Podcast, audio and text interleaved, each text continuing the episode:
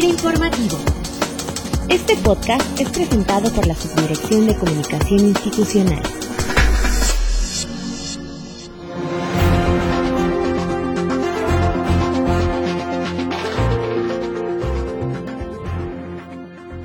Bienvenidos este lunes a Fina Informativo y el día de hoy en el ánimo de compartir con todos los que nos escuchan algunas estrategias y acciones que se llevan a cabo en regiones como el sureste del país para incrementar la productividad, en este caso la productividad del ganado bovino de doble propósito. Nos acompaña en Fina Informativo el doctor Omar Martínez Subiaur, él es investigador del Instituto de Ciencia Animal de Cuba y bueno, desde hace ya varios años incluso trabajamos con este instituto en el intercambio de información y prácticas para tratar el problema que atraviesa la ganadería tropical en cuanto a la disponibilidad de alimento para el ganado a lo largo del año.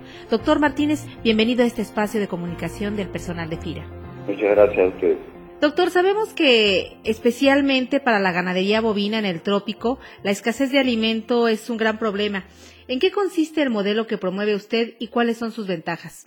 Nosotros promovemos eh, no solo modelos, sino un conjunto de acciones que traten de mitigar los efectos de la sequía y proporcionarle a los animales un equilibrio, un balance de alimentos que permita una continuidad en el proceso productivo.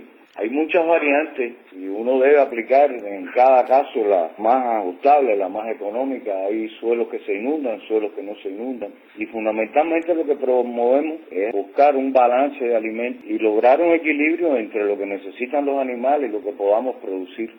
Ahí es donde entran a jugar diferentes tecnologías como la utilización de los forrajes. Eh, sin embargo, en, en todas estas tecnologías se ha venido destacando una de ellas que es la tecnología de los bancos de biomasa.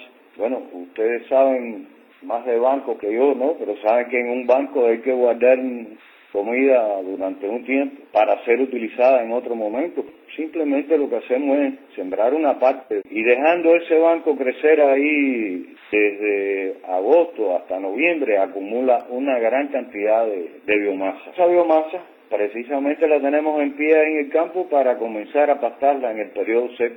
Y no solo los animales pastan la que acumulamos en ese periodo, sino que después hay un segundo y un tercer rebrote, lo que quiere decir que nosotros podemos alimentar unas 600 vacas día o UGM o unidad animal, como, como le llaman en México, por cada hectárea que guardemos de ese pasto. Doctor, ¿y cuáles serían los principales indicadores de productividad que pudiera darnos este tipo de tecnología que se ha venido manejando? El promedio de ganancia de peso vivo que hemos eh, llegado hasta ahora utilizando forraje y algún suplemento es alrededor de 950 gramos de ganancia de peso vivo en productores que han hecho ya dos crianzas, tres crianzas. En el caso de la leche eh, tenemos dos productores que usan los forrajes de corte, los ensilajes que en estos momentos están alrededor de entre 8 y 9 litros. Y en el caso de este, del banco de biomasa como tal, donde ya no se suplementa, es a puro banco, a puro pasto, andan por seis y medio litros. En lugares con clima tropical o casi tropical, como el que se da entre la frontera de Nayarit y Jalisco, ¿cree usted que pueda ser complementario esta tecnología de biomasa que usted está promoviendo con el modelo de ganadería rentable de carne y leche que ya promueve FIRA? Quizás no exactamente, pero sí se puede estar. Nosotros en Nayarit llegamos a sembrar 715, por ejemplo, llegamos a hacer banco de biomasa. Nosotros fundamentalmente en el trópico lo que buscamos es bajar los costos. El costo del ensilaje del maíz es bastante alto. Quizás no lleguemos a esas ganancias de 1.200, 1.300 gramos por día que se puede tener con esas dietas, pero sí podríamos tenerlas de manera más económica. Y por último, doctor, ¿cuál ha sido la parte más importante que usted ha visualizado y que dificulta o que facilita la implementación de la tecnología entre los productores? Lo importante es que capten la idea de que pueden almacenar alimentos para el periodo seco y sobre todo que tengan donde verla, no donde oír la explicación. Y creo que eso ha sido importante aquí, que ya se han creado centros demostrativos, unidades demostrativas, donde ya pueden ir los ganaderos a ver que ahora mismo, en plena seca, con la tierra cuarteada, hay un potrero, como decimos nosotros, de poquito más de media hectárea que es capaz de, aguantar 120 vacas durante tres días. Es la presencia, la, la realidad de una disponibilidad de pasto que no existe bajo otro sistema temas en este momento, no sé que usted haya ensilado o haya o tenga forraje con riego. E indudablemente es mucho más barato mandar a las vacas a pastar que cortarle, hacer el silo y llevarse.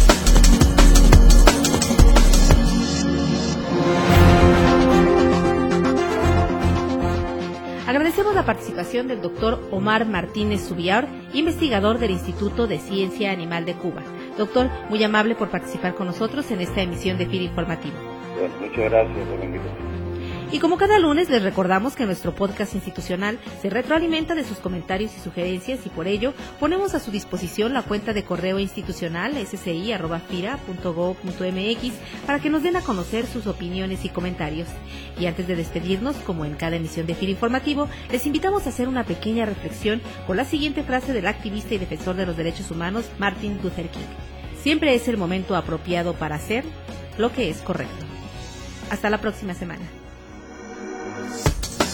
La Subdirección de Comunicación Institucional presentó. FIRA Informativo.